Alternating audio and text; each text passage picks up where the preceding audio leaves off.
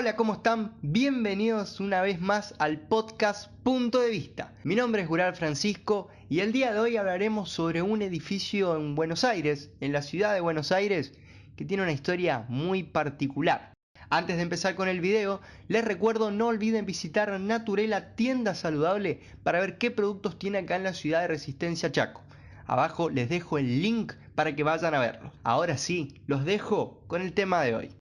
Justo frente a la Plaza San Martín, en Florida 1065, en zona de retiro en la ciudad de Buenos Aires, se encontrará una mole de 120 metros de color gris. Es el imponente edificio Cabanag, construido entre 1934 y 1936. Pero ¿cuál es la leyenda que rodea este edificio? Yo se las cuento. Según la misma, el origen y el motivo de su construcción fue la venganza por un despecho amoroso. La historia dice así una joven llamada Corina Cavanagh, que pertenecía a una familia muy adinerada, mantenía una historia de amor con un joven de la alta alcurnia. Estaba enamorada de Aaron Anchorena, hijo de Mercedes Castellanos de Anchorena, que vivían en lo que hoy es la Cancillería y quien ordenó la construcción de la Basílica del Santísimo Sacramento. Pero como solía suceder en esa época, la madre del joven no aceptó el romance. Y esto se debía a que había diferencias en la clase social y no aprobaba el vínculo porque Corina no pertenecía a una familia patricia y aún así era aspirante. Es así que Mercedes obligó a su hijo a romper el noviazgo con la joven, desatando la furia y el deseo de venganza de Corina.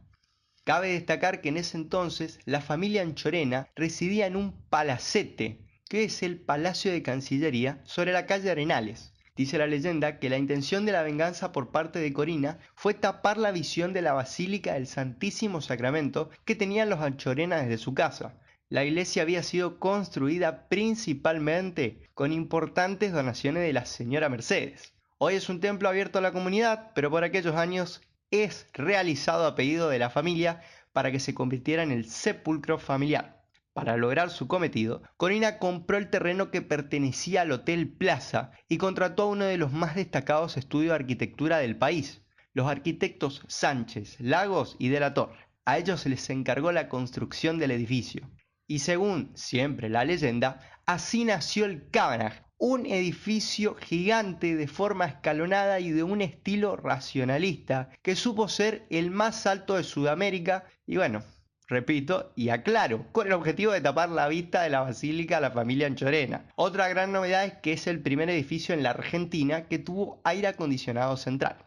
La obra solo demoró 14 meses y sin embargo llegó a su altura máxima a los 6 meses de su inicio. El mismo año en su concreción, el edificio obtuvo ya un premio que era el premio municipal de la casa colectiva y de fachada. También comparte un galardón con la Sociedad de Ingenieros de los Estados Unidos con la Torre Eiffel, o sea, comparte el mismo premio con la represa de Asuán y con el canal de Panamá debido a sus características técnicas. Así que nada, imagínense un despecho, ahí como impresionante la cantidad de plata, porque imagínense, por un despecho te tapan la basílica, la vista, lo, lo que vos querías tener de vista, lo mismo que yo, agarre y ponga un edificio en medio de un paisaje para romper ese paisaje, la verdad que increíble.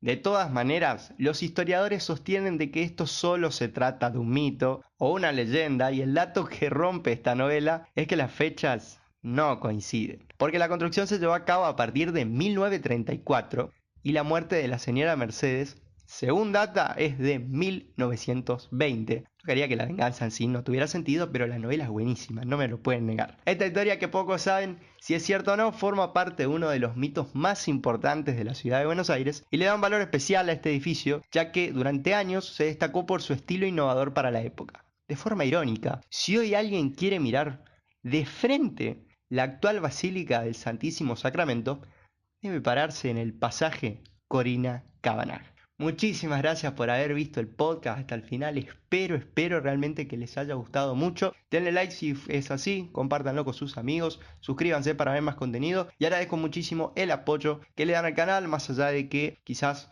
como no, no, no tengo la misma regularidad quizás que tenía antes, pero agradezco mucho que apoyen siempre. Eh, ya estoy preparando más o menos los proyectos que tengo para 2022. Para el podcast se van a venir cosas nuevas, temas nuevos, incluso hasta temas que van a tener capítulos. Así que nada, estén listos, suscríbanse. Voy a cerrar igual el año con uno o dos videos más, así que agradezco como siempre su apoyo.